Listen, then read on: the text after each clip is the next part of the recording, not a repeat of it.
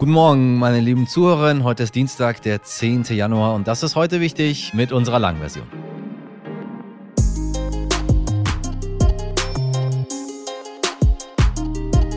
Ja, ja, ja, das Jahr galoppiert so vor sich hinten. Die gesamte Belegschaft ist aus dem Urlaub wieder zurück. Sie wahrscheinlich auch.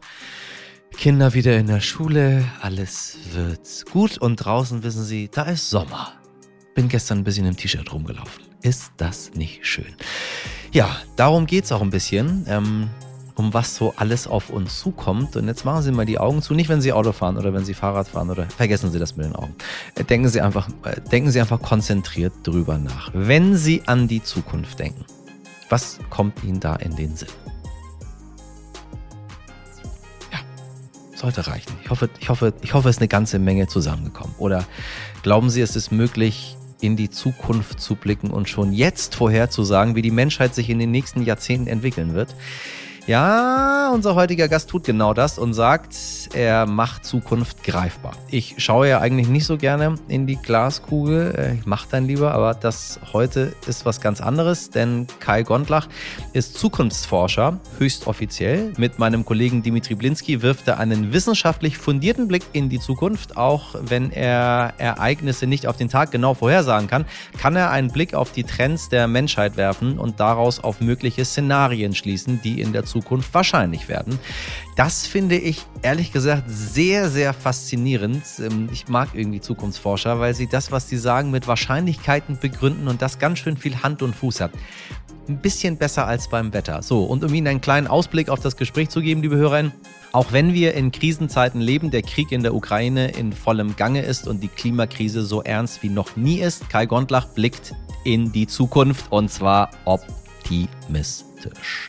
Außerdem schauen wir noch nach Brasilien. Dort haben AnhängerInnen des brasilianischen Ex-Präsidenten Jair Bolsonaro das Regierungsviertel gestürmt. Und wir haben noch Dirty, Dirty Details für Sie zur Veröffentlichung von Prince Harrys Buch Spare.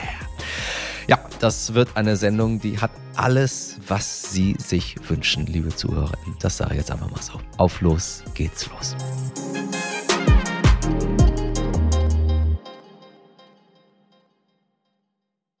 Zuerst das Wichtigste in aller Kürze.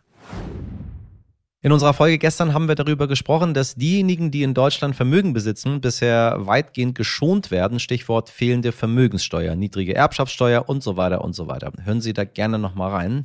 Dass das hierzulande so läuft, hat auch die SPD zugelassen, die das Soziale eigentlich ja im Namen trägt. Nach der zweitägigen Klausur der Partei soll sich nun aber etwas ändern. Der SPD-Bundesvorstand will nach Informationen des Spiegels eine Kommission zur Steuerpolitik einsetzen, die bis zum Jahresende nach dem Konzept einer soliden, gerechteren Finanzierung suchen soll. Viele dieser finanzpolitischen Wünsche dürften sich in einer Koalition mit der FDP schwer umsetzen lassen. Es könnte der SPD also bereits darum gehen, sich für kommende Wahlkämpfe zu rüsten. Und wenn wir schon beim Vorhaben der SPD sind, bei denen die FDP nicht so gerne mitmacht, nachdem die Putschpläne einer Reichsbürgergruppe vor kurzem aufgeflogen sind, will die SPD-Bundesinnenministerin Nancy Faeser das Waffengesetz in Deutschland verschärfen. Der Gesetzentwurf sieht wohl ein Verbot besonders gefährlicher halbautomatischer Waffen für Privatleute vor. Halleluja! Hm, ja, großartig. Davon soll es in Deutschland in einem Bericht zufolge 225.000 Stück äh, geben die im Umlauf sind. 60 Prozent davon sind in Privatbesitz und zwar auch bei, richtig, den oben genannten ReichsbürgerInnen. Dieser Waffentyp wird immer wieder bei Amokläufen und Terroranschlägen verwendet. Bislang stellt sich die FDP bei der Verschärfung der Waffengesetze aber quer und ich frage mich zur Hölle, warum? Da müssen wir nochmal mit jemandem sprechen. Das will mir nicht in den Kopf hineingehen. Was ist denn heute los, liebe Leute? Jetzt kommt schon wieder die FDP. Ja, ja, ja. Nach Medienberichten soll die Berliner Generalstaatsanwaltschaft aktuell überprüfen, ob die Immunität von Finanzminister Christian Lindner aufgehoben werden soll. Denn der hat wohl von der BB Bank einen erstaunlich hohen Kredit für seinen Hauskauf bekommen und hat der Bank zu einem internen Jubiläum ein Grußwort zugeschickt mit den Worten, die BB Bank ist mir von Grund auf sympathisch. Hm. Das weckt bei den Staatsanwälten den Verdacht, es könne sich um Vorteilsnahme handeln. Und völlig egal, sage ich Ihnen, was da am Ende bei rumkommt. So richtig clever ist so ein Grußwort in seiner Position sowieso nicht. Lindners Anwalt Christian Scherz sieht das natürlich anders. Der sagt, solche Grußworte seien total üblich. Aha. Und noch eine Sache habe ich für Sie, keine Sorge, diesmal geht es nicht um die freien Demokraten, sondern um all die Wörter, die meistens begleitet werden von einem, das wird man ja wohl noch sagen dürfen. Ja, darf man in unserem wunderbaren demokratischen Land, aber dann braucht man sich auch nicht wundern, wenn die passende Gegenreaktion kommt. Heute um 9 Uhr wird das Unwort des Jahres verkündet, was 2020 die Corona-Diktatur war und 2021 der Pushback, also die Zurückweisung von Geflüchteten an den europäischen Grenzen. Werden es dieses Jahr vielleicht die Klimaterroristen oder doch was anderes? Wir sind gespannt. Ich bin ehrlich gesagt ziemlich großer Fan von diesem ganzen Unwort-Ding. Ähm, viel mehr als von diesem Jugendwort Quatsch, weil das schon eine ganze Menge über unsere Gesellschaft äh, aussagt. Ich finde Klimakleber, wissen Sie ja, Klimakleber finde ich so richtig, richtig, richtig schlimm, weil es das Ganze so ein bisschen verniedlicht, aber trotzdem in eine bestimmte Ecke hineinstellt. Wir sind gespannt, Sie werden es hier und wahrscheinlich überall anders in diesem Land erfahren. Ein Präsident aus dem rechten Lager, der seine Wiederwahl verpasst und sich nicht eingestehen will, dass er verloren hat. Hm, kommt Ihnen bekannt vor, ne? Der nicht mit der neuen Regierung zusammenarbeiten will und die Proteste seiner wütenden AnhängerInnen nicht stoppt. Ja, auch dann nicht, als sie ein Regierungsgebäude stürmen. Sie wissen, worum es geht. Kein Wunder. Die Bilder des Sturms auf das US-Kapitol von 2021 sind erst am 6. Januar zum Jahrestag wieder aufgeflammt. Und Sonntag auf Montagnacht hat ein rechter Mob in der brasilianischen Hauptstadt Brasilia das Regierungsviertel gestürmt. Einige wenige AnhängerInnen des Ex-Präsidenten Jair Bolsonaro rufen zum Aufstand auf, denn sie wollen den eigentlichen Wahlgewinner Lula nicht als Präsidenten haben. Nur die Wahl war nicht gestern, sondern im Oktober. Warum also jetzt? Wir haben nachgefragt, nachgefragt bei dem Auslandsreporter und Lateinamerika-Experten des Stern Jan-Christoph Wichmann.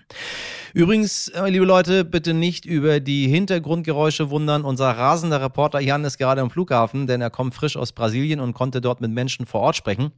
Lieber Jan, erstmal zu Sonntagnacht. Kurz nach der Wahl in Brasilien sah es eigentlich nach einer friedlichen Machtübergabe aus. Was ist passiert? Ja, so ganz friedlich war das eigentlich nicht mit der Machtübergabe. Die Bolsonaristas haben ja Autobahnen und Militärkasernen blockiert und haben klar gemacht, dass sie den Wahlsieg von Lula nicht anerkennen werden. Dass sie nun allerdings den Präsidentenpalast und den Kongress und das oberste Gericht stürmen würden, das hatte keiner vorher gesagt. Die äh, Polizei der Hauptstadt war völlig überfordert und hat ja auch kaum eingegriffen. Das war ein Versagen des Gouverneurs und das ist ein Bolsonarista. Wer sind diese Leute und welche Rolle spielt Jair Bolsonaro dabei? Ja, da muss man unterscheiden. Es haben ja 60 Millionen Menschen Bolsonaro gewählt. Äh, und etwa 4000 waren jetzt an dem Sturm auf die Regierungsgebäude beteiligt. Das ist eine gewaltbereite Minderheit, aber sie steht nun nicht für die ganze äh, Bolsonaro-Bewegung.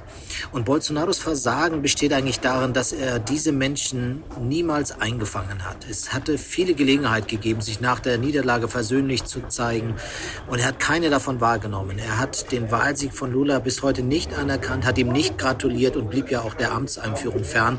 Insofern trifft trifft ihn auch eine Hauptschuld jetzt an diesem Sturm auf die Regierungsgebäude. Wie bewertest du das? Wie gefährlich kann dieser Aufstand für die Demokratie in Brasilien werden? Ja, zunächst mal muss man sagen, der Aufstand in der Hauptstadt Brasilia stellt Präsident Lula und die ganze Nation vor die schwerste Probe seit dem Ende der Militärdiktatur 1985. Nie hatten Demonstranten es bisher gewagt, die wichtigsten Institutionen des Landes zu stürmen, selbst in turbulentesten Zeiten nicht, und davon gab es genug in den vergangenen Jahrzehnten. Doch die ersten Reaktionen zeigen, dass die Demokratie einigermaßen gefestigt ist. Die Polizei hat Jahrhunderte am Umsturzversuch beteiligte Bolsonaristas festgenommen. Der zuständige Gouverneur, der die Aufständischen gewähren ließ, wurde vom obersten Gericht suspendiert. Ein Zeichen auch an andere Gouverneure, der gewalttätigen Bedrohung mit ganzer Härte zu begegnen. Und in den Medien, auch den Konservativen, werden diese Aufständischen einhellig als Barbaren und als Terroristen bezeichnet. Und selbst in Bolsonaros eigener Partei finden sie keinerlei Unterstützung. Zudem gibt es auch keine Anzeichen, dass Militärs sich auf ihre Seite stellen könnten. Also insgesamt muss man sagen, hat sich die Demokratie in diesen ersten Stunden an diesem ersten Tag einigermaßen gefestigt gezeigt. Bei den Bildern aus Brasilien kommen sofort die Bilder vom Sturm aufs Kapitol in Washington DC zurück, der sich gerade erst gejährt hat. Damals sind fanatische Trump-AnhängerInnen durch das Kapitol gerannt und wollten die Bestätigung von US-Präsident Joe Biden verhindern. Welche Parallelen oder auch Unterschiede gibt es? Ja, die Parallelen sind unübersehbar. Auch jetzt hier in Brasilien wurde der Kongress ja gestürmt. Auch jetzt haben die Aufständischen die Wahlniederlage ihres rechtsextremen Anführers nicht anerkennen wollen. Auch jetzt basiert vieles auf Verschwörungstheorien und auf Desinformationen in den sozialen Medien. Und auch jetzt stellt sich die große Frage, wie stabil ist eigentlich die Demokratie?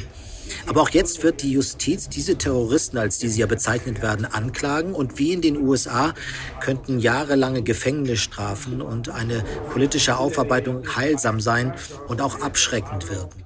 Jan, du kommst gerade aus Brasilien. Wie ist die Stimmung vor Ort? Wie nehmen die Leute diese Angriffe wahr? Ich habe ja jetzt mit einigen Brasilianern gesprochen und die waren alle wirklich erschüttert. Äh, keiner hatte damit gerechnet, dass diese eher kleinere Demonstration dermaßen aus der Kontrolle geraten könnte. Als plötzlich diese Bilder aus Brasilia kamen, waren also die Menschen in Rio, wo ich jetzt äh, gerade war, waren sie erschüttert und äh, blickten auf den Bildschirm und konnten es nicht glauben, was da passierte, dass da auch die Polizei eben nicht eingreifen konnte. Und äh, vielleicht muss man das Ganze auch ein bisschen relativieren. Selbst die Anhänger von Bolsonaro, mit denen ich jetzt sprach, hier in, in, in Rio de Janeiro, auch die waren entsetzt, dass, äh, dass diese, ja, diese Bolsonaristas in der Hauptstadt, die ja mit vielen Bussen da erst hingefahren wurden, äh, dass die also zu solchen Mitteln greifen würden, dass die die Regierungsgebäude angreifen und plündern würden, die Staatsgeschenke anderer Staatspräsidenten, dass sie diese zerstören würden. Also damit konnten sie sich in keinster Weise identifizieren. Und obwohl Lula sehr unbeliebt ist bei diesen Bolsonaristas, bei den Anhängern von Bolsonaro, so gibt es doch keinerlei breite Unterstützung für eine solche Gewaltwelle. Auch das sollte man wissen bei all den Bildern, die wir jetzt sehen und die natürlich äh, um die Welt gehen und, und die Welt auch erschüttern. Vielen Dank, lieber Jan, für deine Einordnung und einen guten Flug.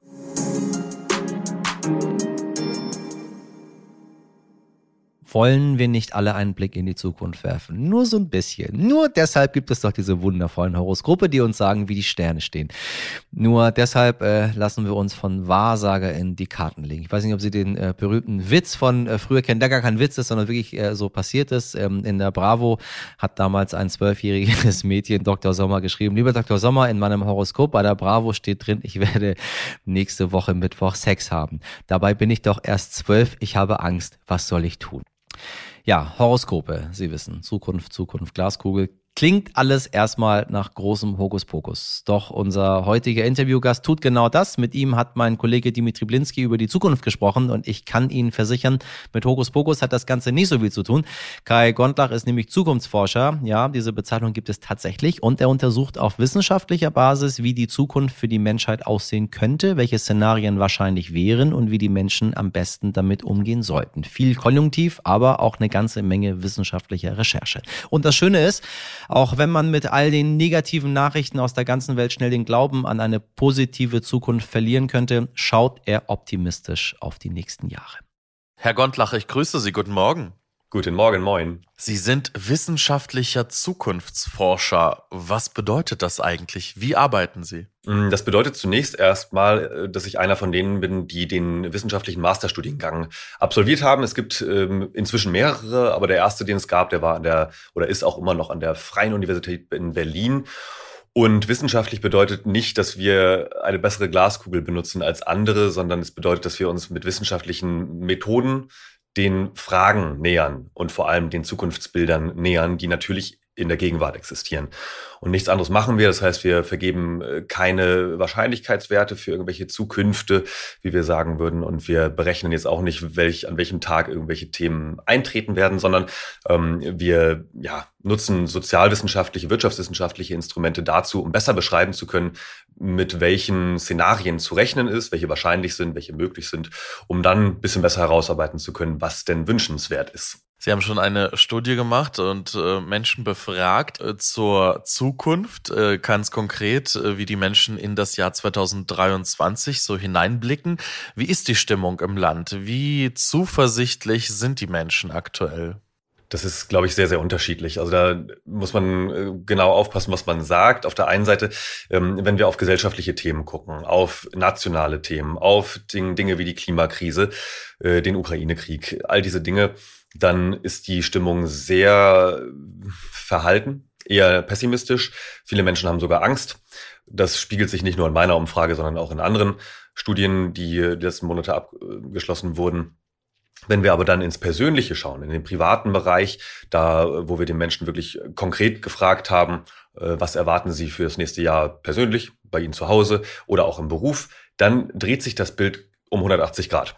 Und das fand ich extrem spannend und auch das ist übrigens ja auch in anderen Studien, auch bei Forsa mit bei rausgekommen, dass die Menschen tatsächlich im Privaten extrem hoffnungsvoll sind und sehr, sehr zuversichtlich. Also das ist äh, durch die Bank weg. Große Mehrheiten blicken da sehr hoffnungsfroh in die Zukunft. Und das fand ich spannend, weil natürlich jeder von uns irgendwo auch in dieser Welt, wo wir eigentlich viele Krisen haben, lebt.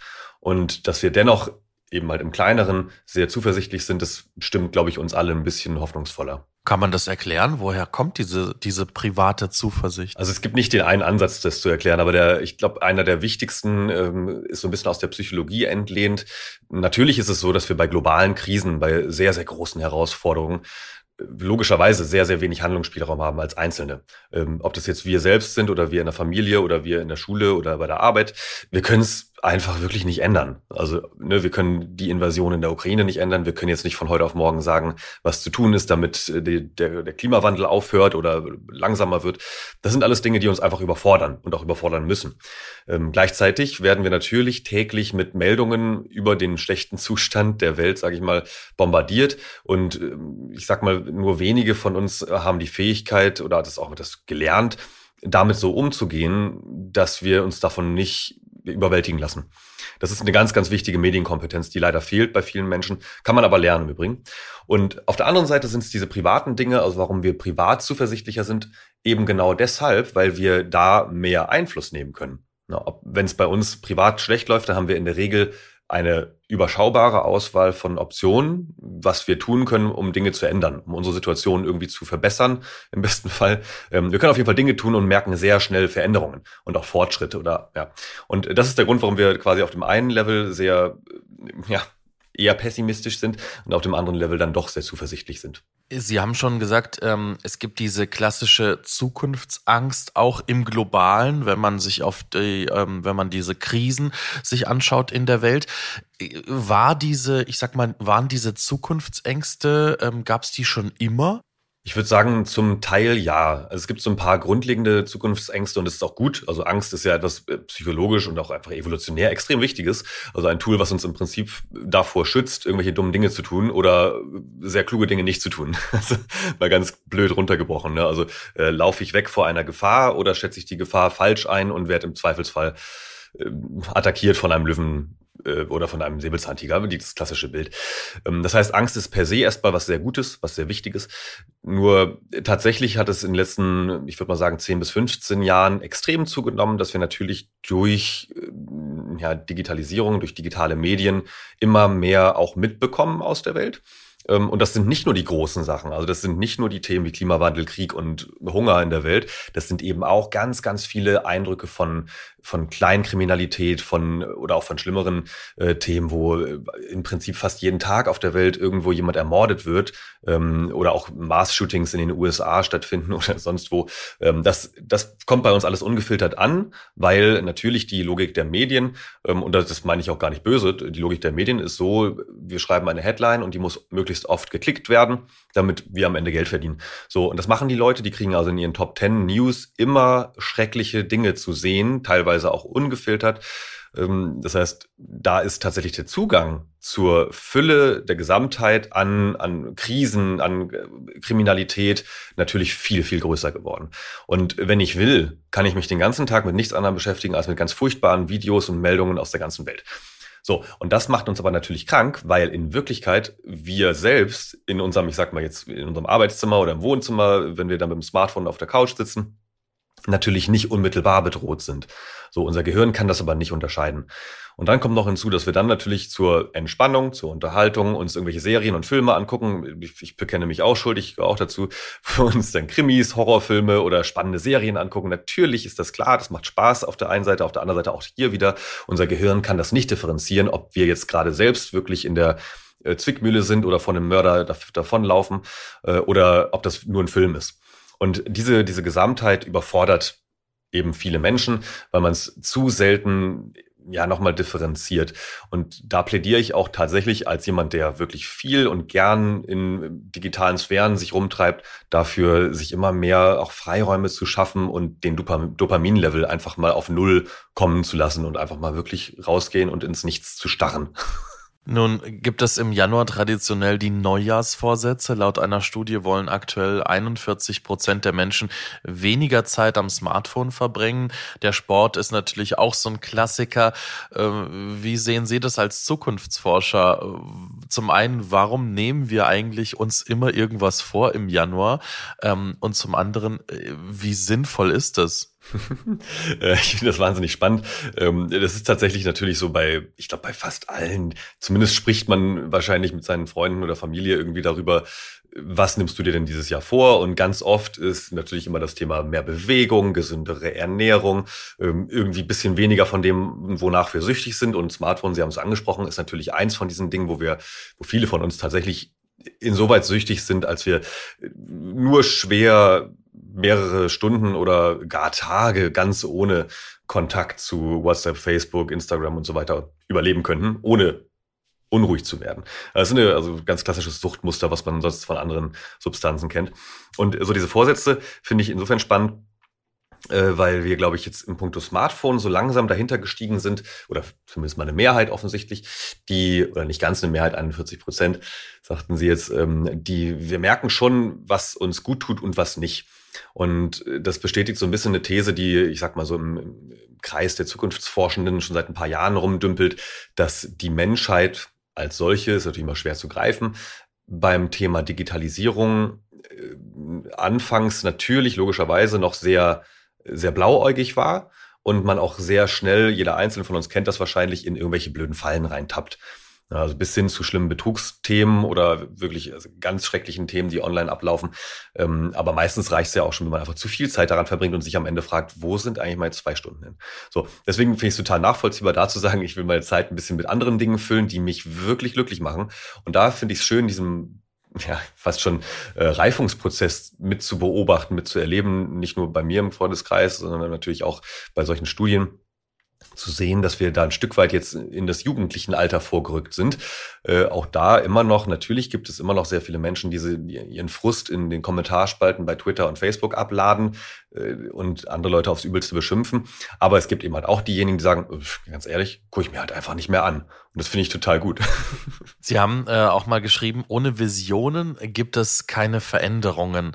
Ähm, man sagt, der Mensch ist ein Gewohnheitstier und man kennt das selber so auch, wenn gewisse Prozesse so laufen, ob im Beruf oder im Privat. Man gewöhnt sich eben an Dinge, man gewöhnt sich an Umgebung, man gewöhnt sich an gewisse Abläufe. Tun wir uns als Menschen wirklich äh, so schwer mit Veränderungen? Und wie sehen Sie diese, diese Visionen sozusagen für die Zukunft? Was, was müssten wir, was müsste passieren?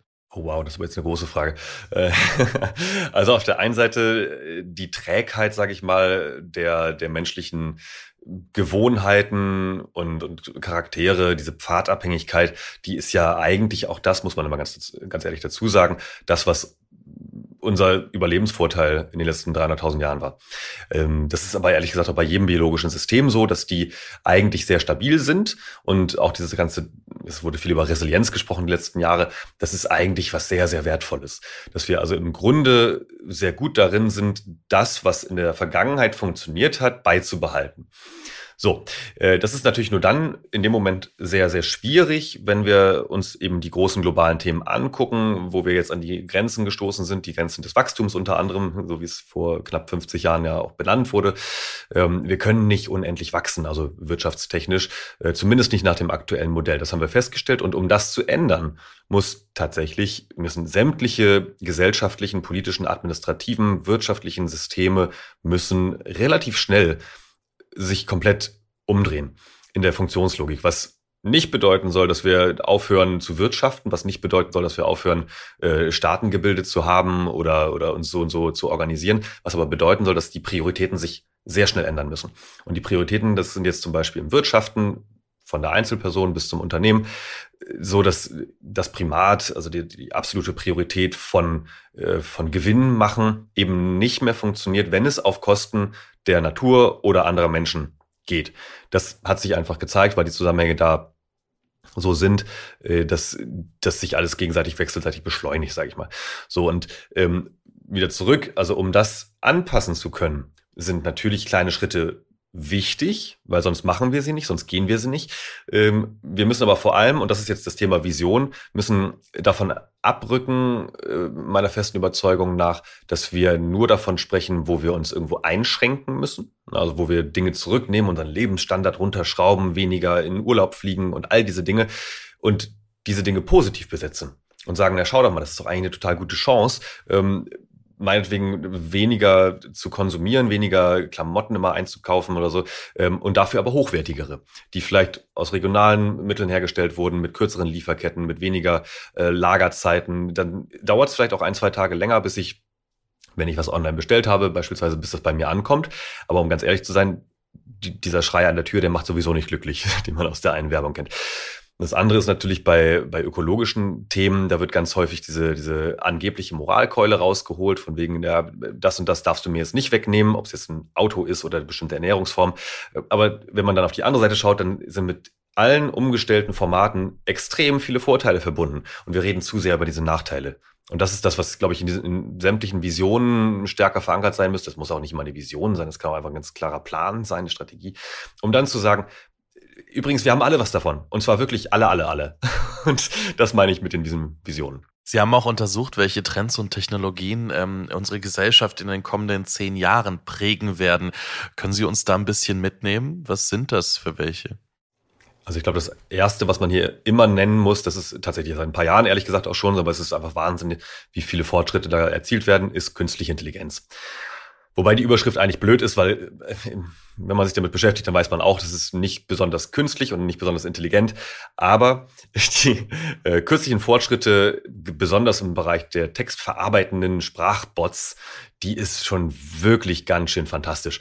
Ähm, und gleichzeitig auch angsteinflößend. Also da werfe ich das Stichwort Chat-GPT mal in den Raum, wo ähm, tatsächlich, äh, ich sag mal, Sprachchatbots wirklich in der Lage sind, sehr komplexe Fragestellungen zu beantworten, ähm, bis hin zu Programmcodes für Programme, für Websites, für alles Mögliche zu schreiben. Äh, und da denkt jetzt vielleicht der eine oder die andere direkt daran, dass irgendwie Jobs nicht mehr benötigt werden. Stimmt, wahrscheinlich nicht morgen, aber eher in den nächsten zehn Jahren, definitiv. Das ist ein großes Thema. Das andere ist aber, äh, ich würde es wieder als Chance sehen, dass bestimmte Tätigkeiten einfach nicht mehr von Menschen gemacht werden müssen. Und auch das wieder, das ist nicht in fünf Jahren am 6. Äh, Januar 2028 genau so, dass dann keiner mehr einen Job hat, der im Kundenservice arbeitet ähm, oder nicht mehr die nervigen Sachen machen muss, die er jetzt irgendwie nicht so gerne macht, sondern es ist natürlich so ein schrittweiser Prozess. Äh, das heißt, künstliche Intelligenz nach wie vor ist in sämtlichen Gesellschaftsbereichen äh, der größte Megatrend, den wir einfach haben. Seit ein paar Jahren, das wird sich über ein paar Jahrzehnte auch hinziehen. Und das Zweite, was ich glaube ich nennen möchte an der Stelle technologisch, ist äh, das Thema Metaverse, was ja also nicht nur eins ist, sondern sehr viele virtuelle Realitäten betrifft. Alle, ich würde mal sagen, fast alle, die unter 20 Jahre alt sind, die kennen das aus der Gaming-Szene. Es gibt sehr viele Spiele, die dort stattfinden, aber jetzt eben immer auch mehr, ähm, immer mehr industrielle Anwendungen die, äh, glaube ich, vor allem eigentlich am Ende die Zukunft ein Stück weit bestimmen, weil die großen Geldgeber an der Stelle, sowas wie Microsoft und IBM und Co., die stecken da im Boot und die arbeiten mit sehr großen Firmen daran, ich sag mal, äh, ich hätte was Sinnvolles gesagt, aber äh, ich sag mal, alltagspraktische, verwertbare Abläufe in virtuellen oder augmentierten, also gemischten Realitäten äh, zu kreieren, die wirklich, ich sag mal, einen unmittelbaren Mehrwert haben für die Nutzer und Nutzerinnen. Und äh, deswegen ist Metaverse so wichtig. Das ist zum Teil belächelt worden, weil eins der großen Unternehmen, die da drin stecken, die haben komische Ankündigungen gemacht, die dann natürlich noch nicht wahr geworden sind. Aber hier haben wir ein ganz witziges Paradoxon dass, äh, ich sag mal, der Mensch an sich äh, im, im Zweifel die, die kurzfristigen Auswirkungen von technologischen Veränderungen in der Regel überschätzt und aber die langfristigen Auswirkungen von Technologien massiv unterschätzt. Und deswegen haben wir diese, diese lustige Kurve, dass wir am Anfang jetzt alle ganz gehypt waren. Bei Metaverse, das war bei KI auch schon mal so. Ähm, und jetzt ist irgendwie der große Hype erstmal vorbei. Und jetzt dauert es ein, zwei Jahre vielleicht und dann gewinnt das Thema wirklich an sehr, sehr viel Tragweite. Ganz kurz noch zum Ende. Wie blicken Sie in das Jahr 2023? Was überwiegt? Die Skepsis oder eher der Optimismus? Ganz klar der Optimismus bei mir. Also das ist vielleicht ein bisschen auch dem geschuldet, dass ich vom Grund naturell auch persönlich tendenziell eher Optimist bin aber schon immer einer mit einem gewissen Realismus und ich, ich, weiß auch, was Scheitern bedeutet und ich weiß auch, was Tragödien bedeuten, äh, muss man immer dazu sagen, sonst wird man als blauäugig irgendwo dahingestellt. Und wir beschäftigen uns natürlich auch in der Zukunftsforschung viel mit Krisen, mit, mit Logiken von Terrorismus beispielsweise. Wir haben äh, gute Netzwerke auch in die äh, Verteidigungsministerien der Welt und so. Das heißt, wir wissen schon, wie Leid und Probleme aussehen. Aber wir schauen eben immer auch auf die andere Seite des Pendels und es sind nicht nur die Umfragen von äh, Forsa und Co., es ist auch äh, eine kürzlich erschienene Studie des IFO-Instituts, die gesagt hat, das Geschäftsklima in der deutschen Wirtschaft hat sich schon verbessert im Dezember gegenüber den Vormonaten, wo es Monate und Jahre lang runterging. Ähm, die Inflation ist zumindest ein bisschen gesunken. Das heißt, hier sind ganz, ganz viele, zumindest mal jetzt kurzfristig betrachtet, äh, Trendbrüche schon erfolgt, sodass wirklich Grund zum, zur Hoffnung da ist. Und das stimmt nicht nur mich persönlich hoffnungsfroh, sondern eben halt auch ganz, ganz viele Leute, mit denen wir sprechen. Herr Gondlach, ganz lieben Dank auch für die positiven ja, Aussichten in dieses Jahr. Danke Ihnen für das Gespräch. Sehr gerne. Ich habe zu danken. Danke an Kai Gondlach und danke, lieber Dimi, in der 169. Folge von Heute Wichtig. Unter dem damaligen Titel Unsere Scheinheiligkeit in der Klimakrise hatten wir übrigens schon einmal einen Zukunftsforscher zu Gast. Professor Stefan Rammler hat mit uns darüber gesprochen, wie die Mobilität der Zukunft aussehen wird. Äh, immer noch top aktuell. Hören Sie gerne mal rein und gucken Sie mal, ob er die Zukunft um und bei richtig vorausgesagt hat. Ist ja schon ein paar Tage her.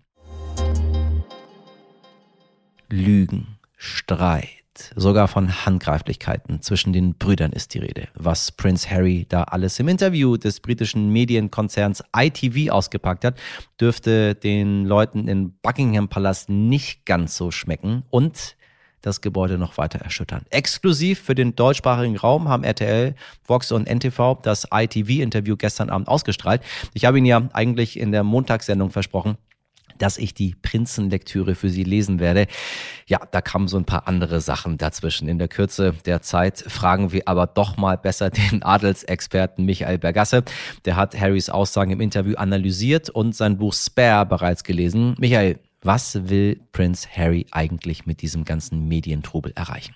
Harry wollte mit seinem Interview gestern der Welt zeigen, so bin ich wirklich. Er wollte sagen, ihr habt jetzt 38 Jahre lang, also 38 Jahre lang, die ich auf dieser Welt bin, habt ihr Geschichten aus der Boulevardpresse über mich gelesen und gehört und sicherlich auch die ein oder andere absurde Geschichte geglaubt. Aber das hat alles gar nicht gestimmt. Die wahre Geschichte kenne doch nur ich alleine. Und deswegen hat er dieses Buch mit über 500 Seiten geschrieben. Und deswegen gab es gestern auch das äh, Interview, was weltweit für Furore gesorgt hat. Nicht nur in Großbritannien oder bei uns in Deutschland, auch in den USA gibt es heute am Dienstagmorgen nur ein Thema. Und das ist das Skandalinterview von Harry. Und auf die Frage hin, was er denn jetzt noch will, weil die Frage wird mir ganz häufig gestellt, ja, ich glaube, er will wirklich Frieden, aber er will Frieden zu seinen Konditionen. Wörtlich hat er gesagt, der Ball, der Spielball liegt jetzt im anderen Feld. Und das andere Feld, damit meint er, der Spielball liegt bei der königlichen Familie. Er erwartet wirklich jetzt,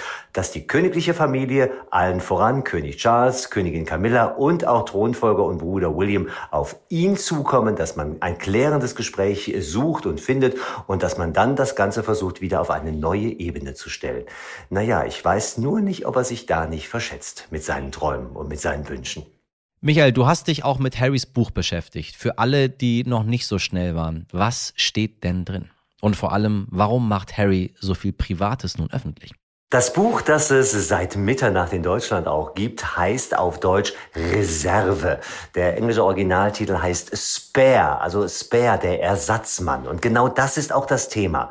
Harry beschreibt seine Rolle als Ersatzmann. Aber er sagt, in dieser Rolle hat er sich nie wohlgefühlt. Er war nur der Ersatzmann. Und der Hauptmann, nämlich der er, also der Thronerbe, nämlich sein älterer Bruder William, habe sich im Laufe seines Lebens irgendwie nicht so richtig gut verhalten zum kleinen Harry. Und er erzählt äh, im Buch von Gege Begebenheiten, zum Beispiel im Internat, als äh, Harry die Hilfe von William haben wollte und er ihn abgewiesen hat.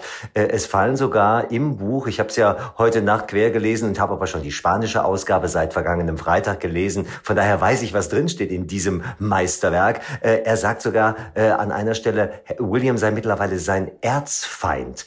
Und das war für mich eine ganz große Überraschung, weil was muss passiert sein in den letzten 25 Jahren seit dem Tod von Prinzessin Diana? Was muss passiert sein, dass aus dem geliebten Bruder, mit dem man gemeinsam hinter dem Sarg der Mama hergehen musste, dass aus diesem geliebten Bruder ein Feind wird? Und äh, britische Zeitungen haben dieses Buch und haben auch das entsprechende Interview äh, bereits so äh, kommentiert, indem sie gesagt haben, Harry hat den Flammenwerfer ausgepackt und zielt damit in Richtung Buckingham Palace. Bevor wir weitermachen, hören wir kurz in einen Ausschnitt rein, den Harry selbst aus seinem Buch eingelesen hat. An der Stelle geht es um den Moment, als Harry damals von Prinz Charles erfahren hat, dass seine Mutter Lady Diana einen Unfall hatte. Er setzte sich an mein Bett und legte eine Hand auf mein Knie. Darling Boy, Mami hatte einen Autounfall. Ich habe noch gedacht, ein Autounfall okay, aber ihr wird's doch wohl gut gehen. Ich erinnere mich lebhaft an diesen Gedanken und dass ich geduldig darauf wartete, dass Papa mir bestätigt, dass es Mami gut geht und dass er das nicht getan hat. Und dann ist innerlich etwas umgeschlagen und ich fing an, leise Papa oder Gott oder beide anzuflehen. Nein, nein, nein. Im Interview geht Harry auch auf den Moment ein, als die ganze Welt um Diana trauerte. Nur Harry und William konnten keine Gefühle zeigen. Ich habe einmal geweint bei der Beerdigung. Und wissen Sie was? Jetzt kann ich darüber sprechen, wie seltsam das war und wie ich tatsächlich Schuldgefühle hatte. Und William glaube ich auch. Wenn wir vor die Tür von Kensington Palace traten und da lagen 50.000 Blumensträuße für unsere Mutter. Und wir schüttelten Hände, lächelten dabei. Ich habe ja die Videos gesehen. Jetzt schaue ich auf all das zurück. So viele feuchte Hände haben wir geschüttelt und nicht verstanden, warum die feucht sind. Das kam von den Tränen, die die Leute weggewischt haben. Das war sehr seltsam für uns, so jung wie wir waren, mit zwölf und vierzehn. Dieser Gefühlserguss von Millionen Menschen, Hunderten von Millionen. Und jeder hatte das Gefühl, unsere Mutter zu kennen. Und die beiden, die ihr am nächsten standen und von ihr am meisten geliebt wurden, konnten in dem Moment keine Gefühle zeigen. Wir kommen nochmal zurück zu Michael Begasse. Michael, was erfahren wir noch alles im Buch? Das Buch besteht eigentlich aus äh, vier Teilen. Der erste große Teil, äh, das ist quasi seine schwierige Rolle als nur Reserve, also als Spare, das, was ich eben erzählt habe. Der zweite große Teil, und der kommt immer und immer und immer wieder, das ist die brutale Presse. Harry behauptet, es gab immer wieder Indiskretionen, und zwar nicht nur durch Palastangestellte, sondern auch durch die Familie. Er sagt, es gab Familienmitglieder, die Sachen durchgesteckt haben an die Presse, vor allem als es darum ging, wer ist denn diese Meghan, wer ist denn diese neue Frau an der Seite von Prinz Harry. Und es kommt zum ersten Mal, wenn es um die Presse geht, auch Camilla ins Spiel. An einigen Stellen im Buch sagt er sogar, dass seine Stiefmutter irgendwie die mit der Presse unter einer Decke stecken würde und negative Geschichten lanciert hätte. Er sagt zum Beispiel auch, dass äh, William und er selbst den Vater, also König Charles, äh, davon äh, gebeten haben, nicht Camilla zu heiraten, aber er hat seinen Willen durchgesetzt. Also Camilla ist eine Frau, die für mich ganz überraschend jetzt plötzlich plötzlich ins Zentrum rückt. Der dritte Teil des Buches, das ist das Drama von 1997, also der Tod von Diana. Da sagt Harry zum Beispiel, er, er hätte jahrelang nicht weinen können um seine Mutter und hat jahrelang eigentlich gedacht, dass sie heimlich verschwunden sei, dass sie irgendwann mal anruft und sagt, Harry, ich bin in Sicherheit, komm bitte nach. Also er hat diesen Tod der Mutter dieser geliebten Person hat er ganz einfach verdrängt. Das Verhältnis zu seinem Vater, zu Charles, war entsprechend schwierig, weil Charles, das sagt Harry, nicht so der emotionalste ist. Und, und, und ganz, ganz große Probleme hatte, seinem Sohn überhaupt die Liebe zu geben, die er damals sich so dringend gewünscht hat. Also das ist schon ganz schön äh, Gänsehautmomente, die er da beschreibt. Und dann geht's natürlich das große Kapitel, das aktuellste Kapitel, das ist Meghan. Und seine Frau Meghan, die stilisiert Harry so ein bisschen als die neue Diana hoch. Es geht da aber auch um Konkurrenz zwischen Meghan und Kate. Aber es geht auch äh, ganz aktuell um äh, die Beisetzung der Queen und seine letzten Worte zur verstorbenen Queen. Also da ist ganz viel drin, ganz viel Drama, aber auch ganz viel Emotion. Vielen Dank an Michael Begasse und wenn Sie das ganze Interview mit Harry sehen möchten bei RTL Plus, gibt's das übersetzte Gespräch in voller Länge. Und ich weiß, die meisten Leute von Ihnen da draußen, die lieben Gossip. Die sind nämlich ganz wie Ihr Moderator.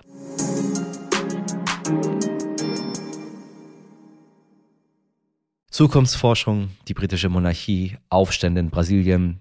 Sagen Sie mal, bei unserer vollgepackten Sendung sollte doch für jeden und für jede was dabei gewesen sein. Wenn Sie das auch so sehen oder aber sagen, nein, nein, nein, da fehlt noch was, melden Sie sich gerne und schreiben Sie uns an heute wichtig Stern.de. Meine Redaktion ist natürlich genauso vielseitig wie unsere Themenpalette. Heute für Sie im Einsatz Mirjam Wittner, Dimitri Blinski, Laura Czappo und Jennifer Heinzel und in der Produktion Lia Wittfeld. Starten Sie bestens informiert und hoffentlich gut gelaunt in diesen Dienstag. Machen Sie was draus. Wir hören uns morgen wieder. Bis dahin, Ihr Michel Abdullahi.